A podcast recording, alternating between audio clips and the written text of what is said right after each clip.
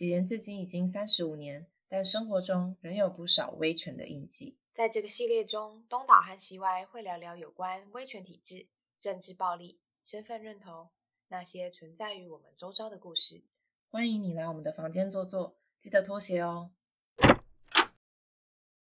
今天这集是我们探索威权印记的第三集。那我们有讲过，这个系列其实除了探讨这些威权相关的经验之外，我们也会谈谈自我认同的这个历程。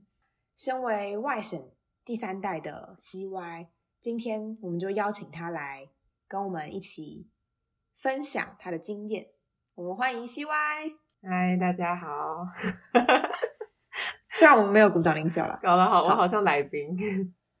是也可以当做来宾啊，重要的来宾啊。好，我们先请 CY 简单介绍一下他身为外省后代的这个家族经验是怎么来的。我先讲一下我的家族背景好了。就是我的，我的外公、爷爷奶奶都是在民国三十七年的时候撤退逃来台湾的，他们都是外省人。然后，然后我觉得这个外省的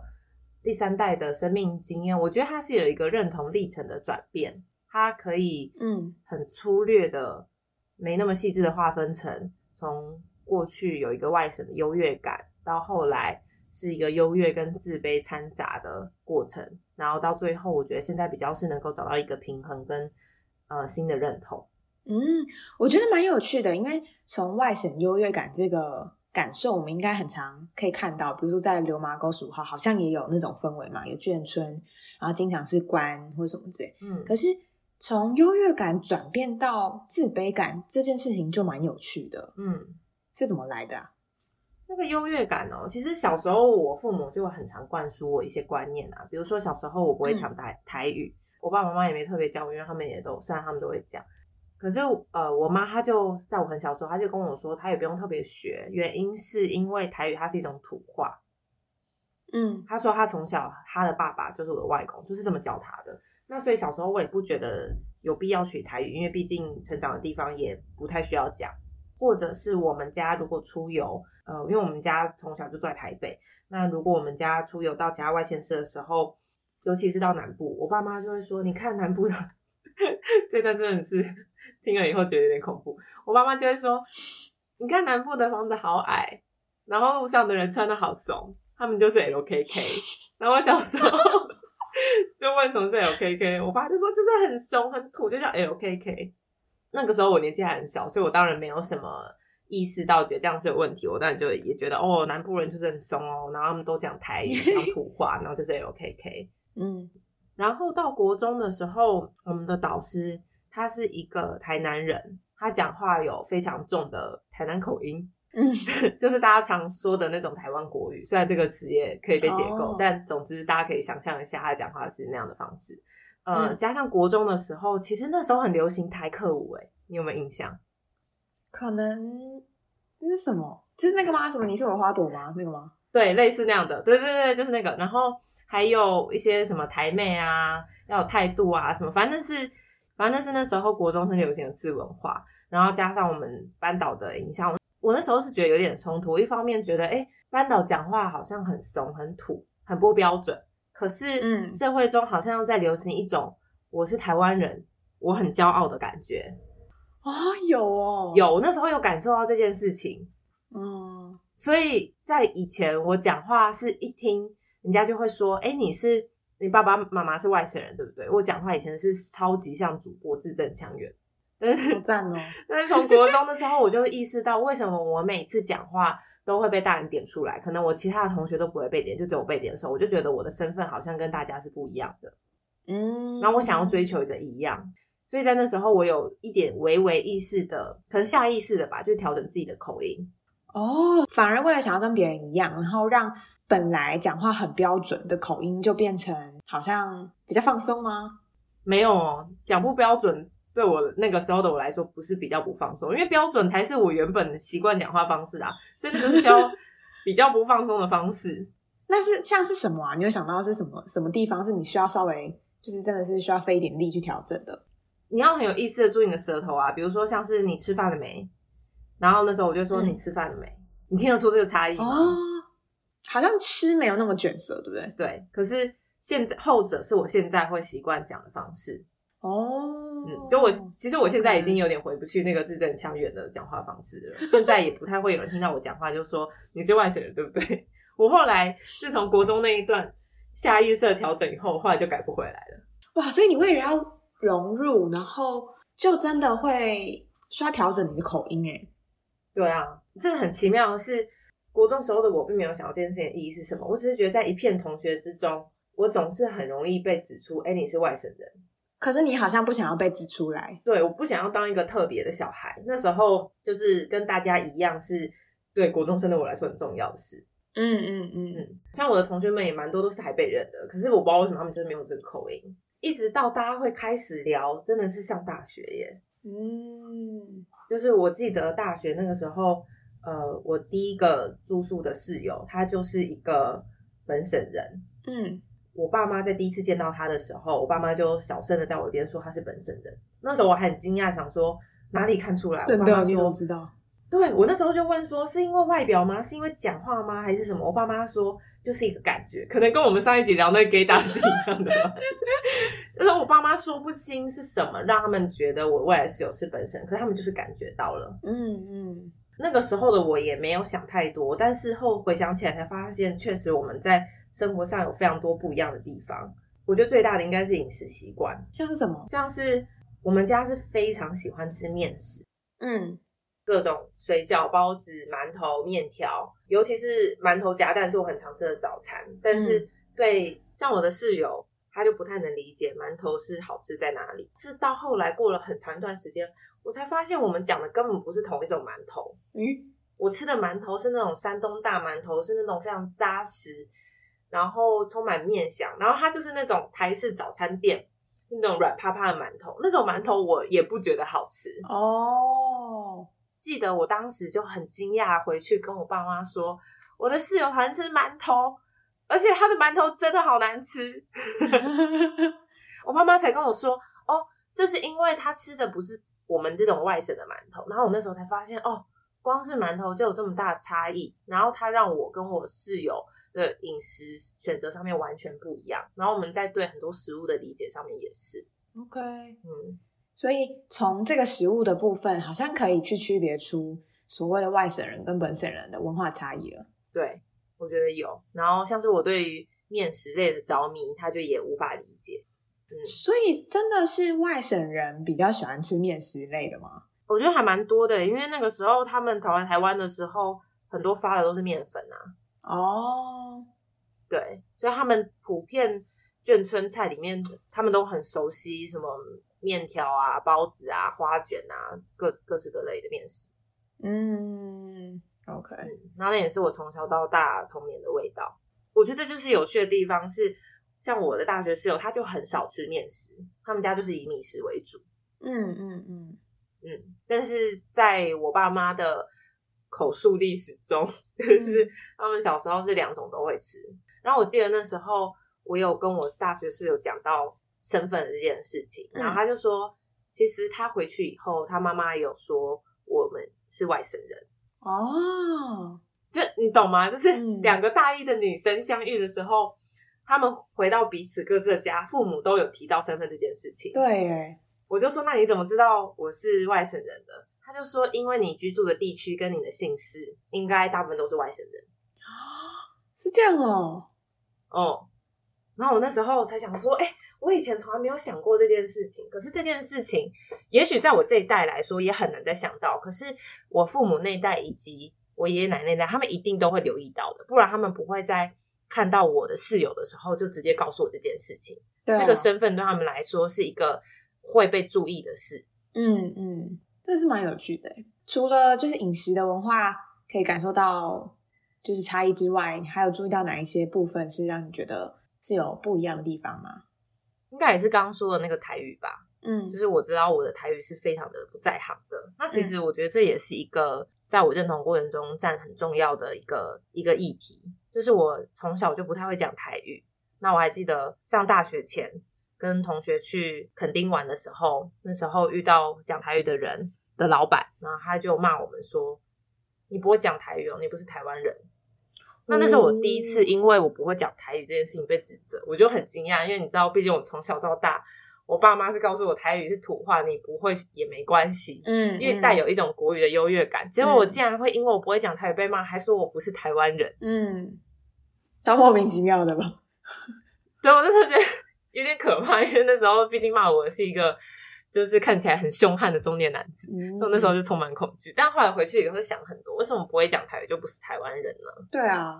那你会讲台语吗？我吗？嗯，我对于台语的感受其实也跟你蛮像的诶。我记得国小的时候会上台语课，可是呢，默默的就是从那个学校的氛围中感受到，好像不会讲台语这件事情是一种优越的表现。真的哦、你也有这个感觉？哦，我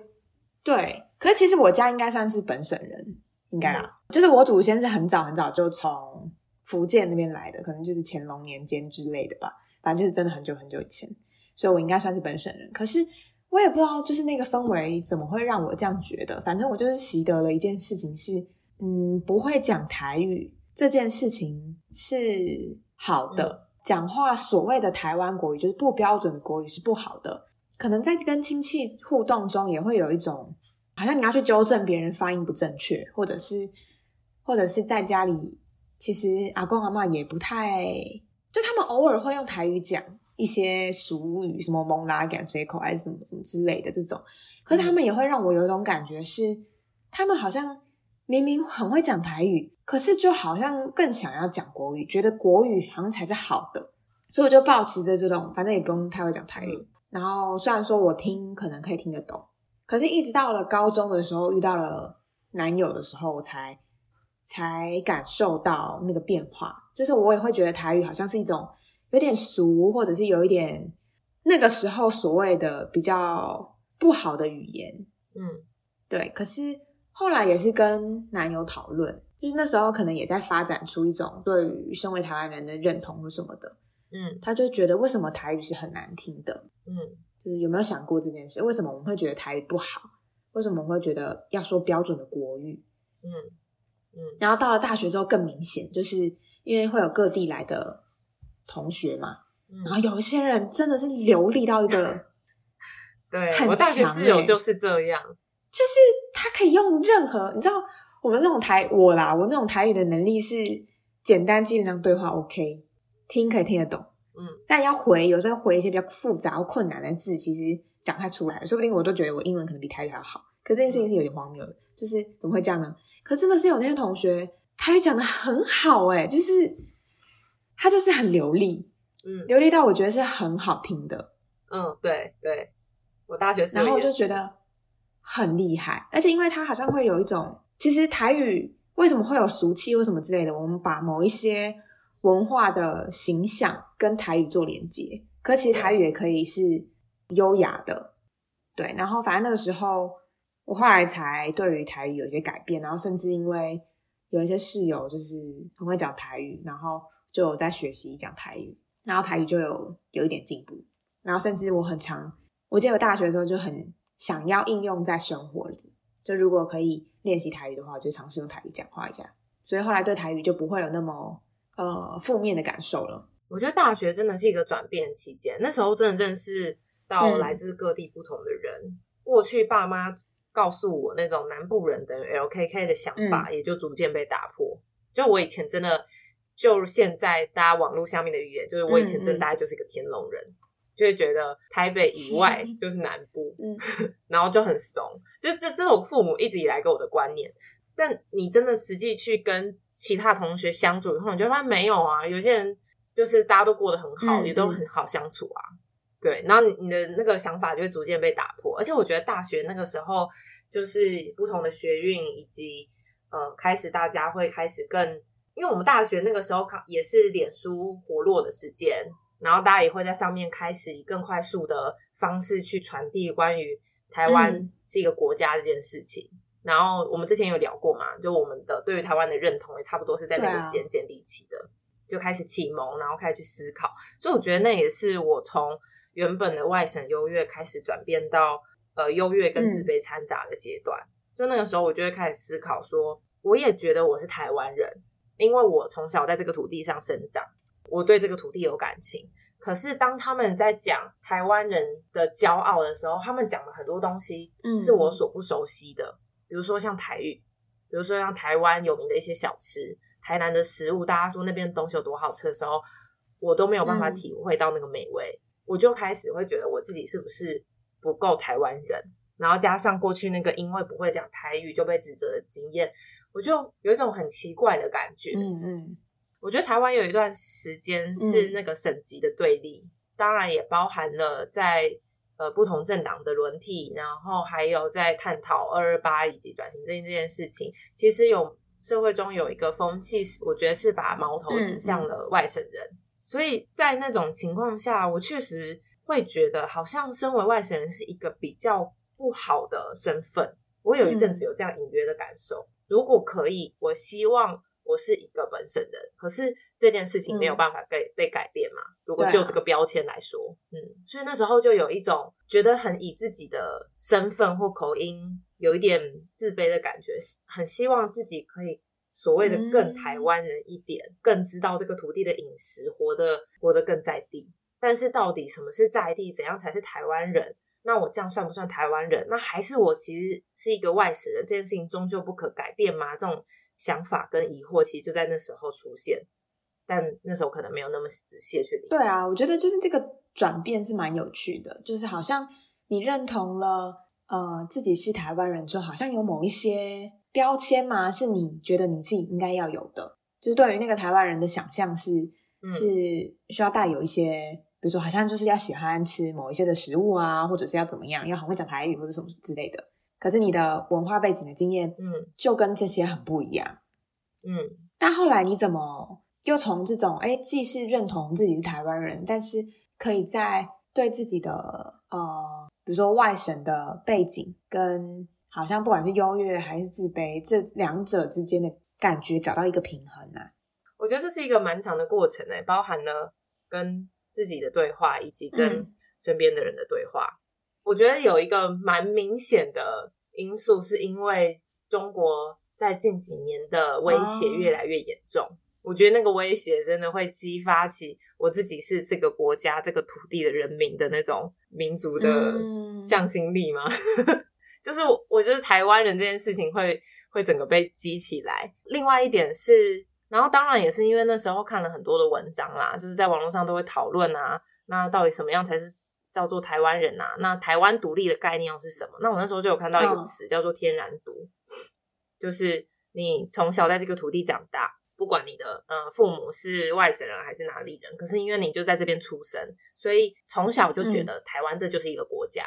对你来说是一个很习以为常、很理所当然的事情。所以我那时候看到这个词的时候，我就觉得，哎，我觉得我好像也是这样，哎，我从来都没有认真去想过台湾到底是不是一个国家，然后我。我是哪里的人？我只是隐约有一个感觉，这些父母教我的东西，我好像不是真的打从心里这么相信。直到我看到这个词时候，我觉得，哎，这个好像就是我。你知道，那有点像是可能某一些同事在找到自己认同的那种感觉。哎，这个就是我。我之前不知道我是什么，但我看到这个词，我觉得这就是我了。嗯然后那时候就有这样的感觉，然后我才觉得，哎，那如果我是台湾人，那大家所说那些台湾人应该要有的。文化我有嘛？那我就开始想说，可是我这样子不能够是台湾人嘛？我不能够成为一个不会讲台语的台湾人嘛？台湾人有那么多种，有客家人，有原住民，他们也不一定都会讲台语啊。对啊，我们本来就是一个还蛮多元族群的国家，那我为什么不能就是一个不会讲台语的台湾人呢？我确实有我的家族背景使我不会讲台语，但那又怎样？所以。后来我就没有那么纠结，我不会讲台语，或者是我吃不惯某些南部口味的食物的时候的那种身份的焦虑感，我就接受这件事情。当然，我认我也仍然认为学习台语让这个语言可以好的保存是重要的，只是我不觉得那种不会的这件事情会牵涉到我的认同了。就是对于台湾人这个身份认同的想象或者是理解，好像是扩展了，它可以是。有各式各样，都可以被称作台湾人。嗯，我觉得也是在这样子的转变以后，我才开始有了回去了解自己家族历史的兴趣。在以前小时候就是那个优越时期的时候，我听我父母讲他们小时候的故事，我外公讲那时候战乱的故事，其实我没有太多的感觉，我觉得那就是一个故事。那到后来到了那个比较自卑、优越掺杂阶段的时候，我我会觉得那个好像有点与我无关，嗯嗯，但又觉得如果我是一个台湾人，那些也不应该跟我有关。哦，嗯，那时候很嗯二分，你知道？当我后来到了我，我觉得我可以接受，我就是一个，我既是外省第三代，我也是台湾人，这两件事情是不冲突的。外省第三代，它代表的是我的家族历史，以及我今天这个人身上有些特征，为什么是这样的一个嗯一个脉络。但是我的认同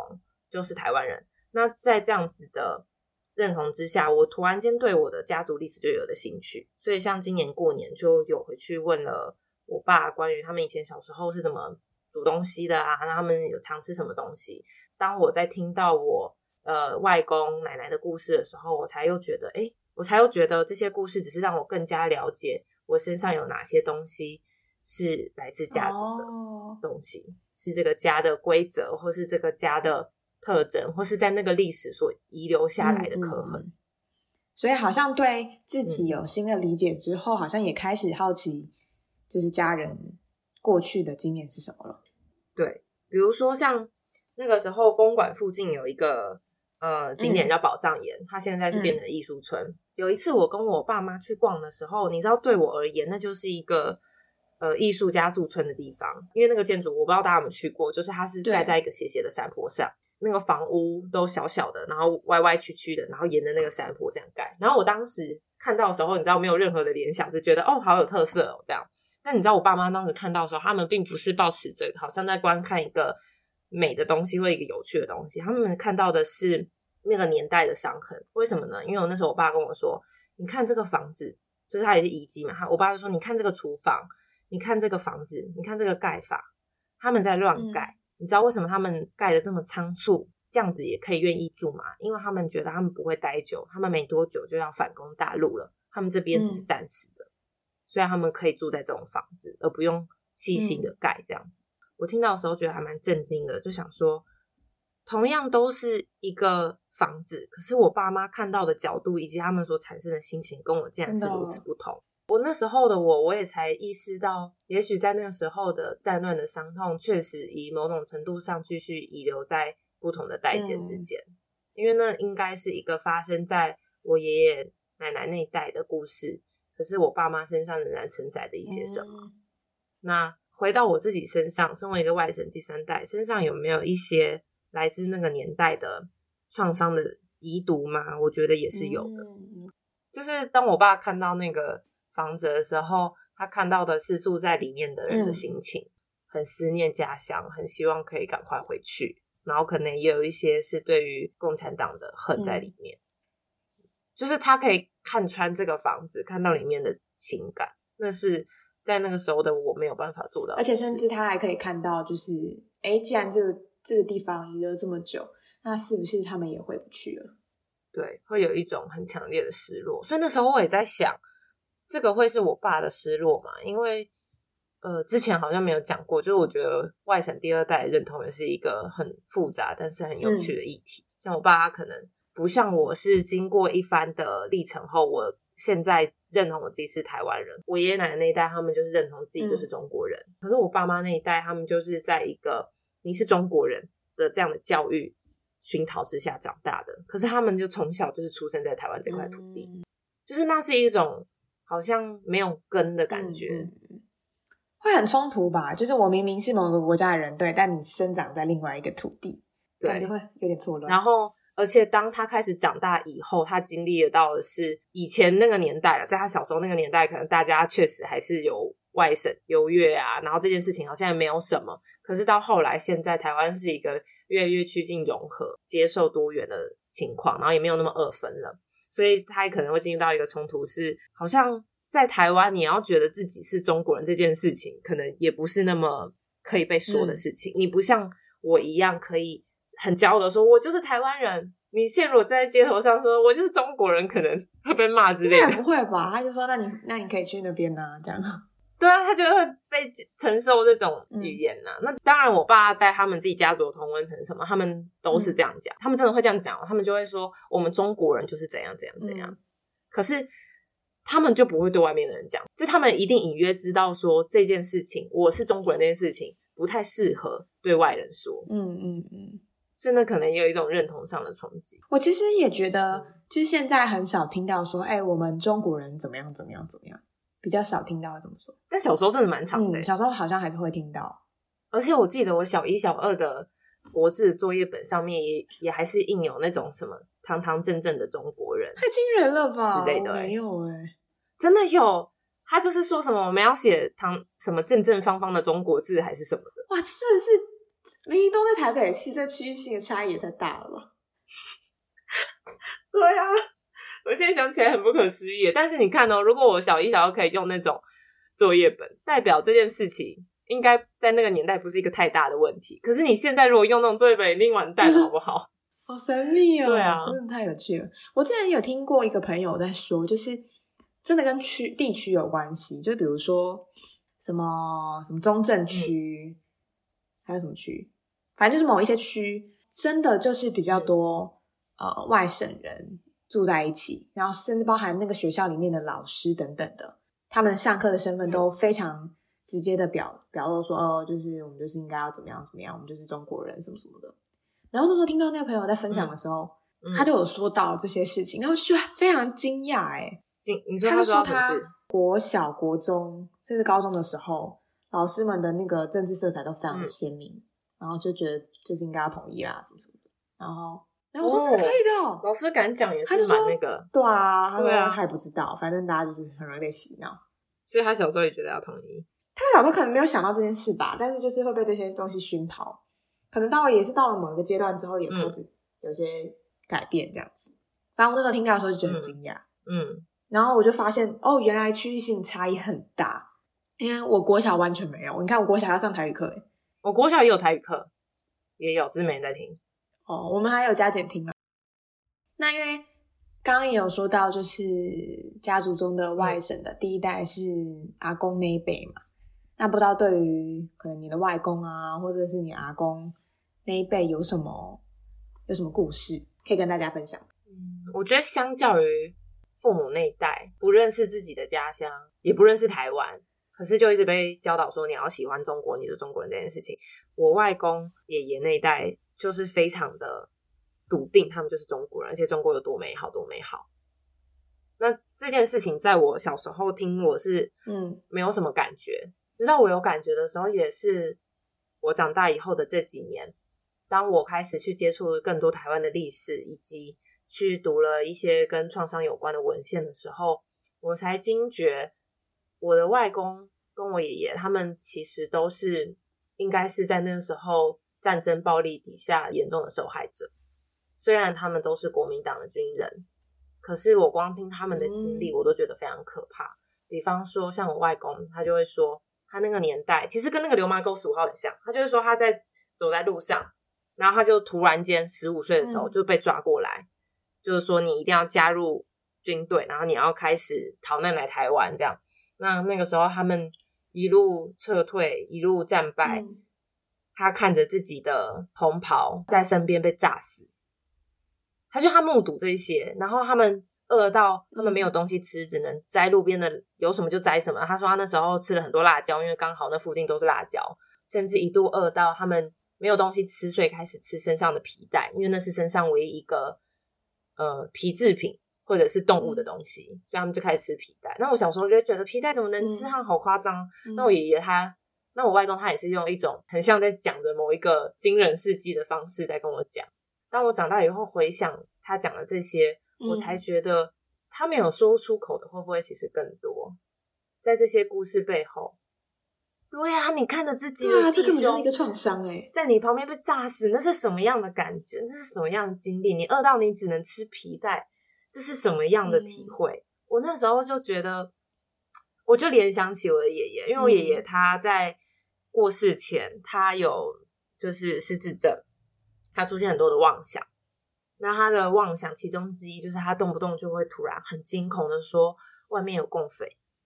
有人在监听我讲话，他们要打进来，那他就会开始陷入一种歇斯底里的恐慌。你看他在失智前，他好像都还是可以维持着一个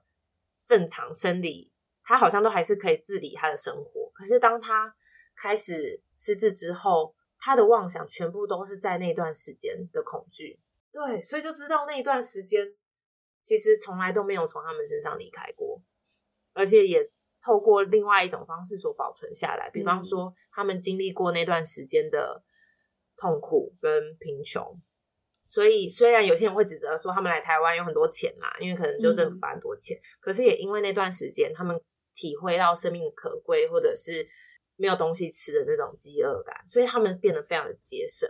嗯那这个节省也是在我们家世代传递的一个东西，一直到我现在都还是还蛮节省。跟我的同龄人比起来，我是一个很节省的人。嗯，对，你是真的蛮节省，而且我觉得这个节省的背后也是一种对于物资的。焦虑感，就这个很明显，就是像在我外公那一代，嗯，他们什么东西不管这个东西坏了没，他们都会留着。那到我爸妈可能好一点，他们就会丢掉坏的东西。可是只要没坏的东西，包含你去吃个串冰留下来的纸碗，他们都会留着，因为将来不知道会不会用用到，或者是将来如果发生什么事情的时候，我们可能会需要这个碗。嗯，他们就有这种想法。那到我这一代，我也有，只是就嗯嗯。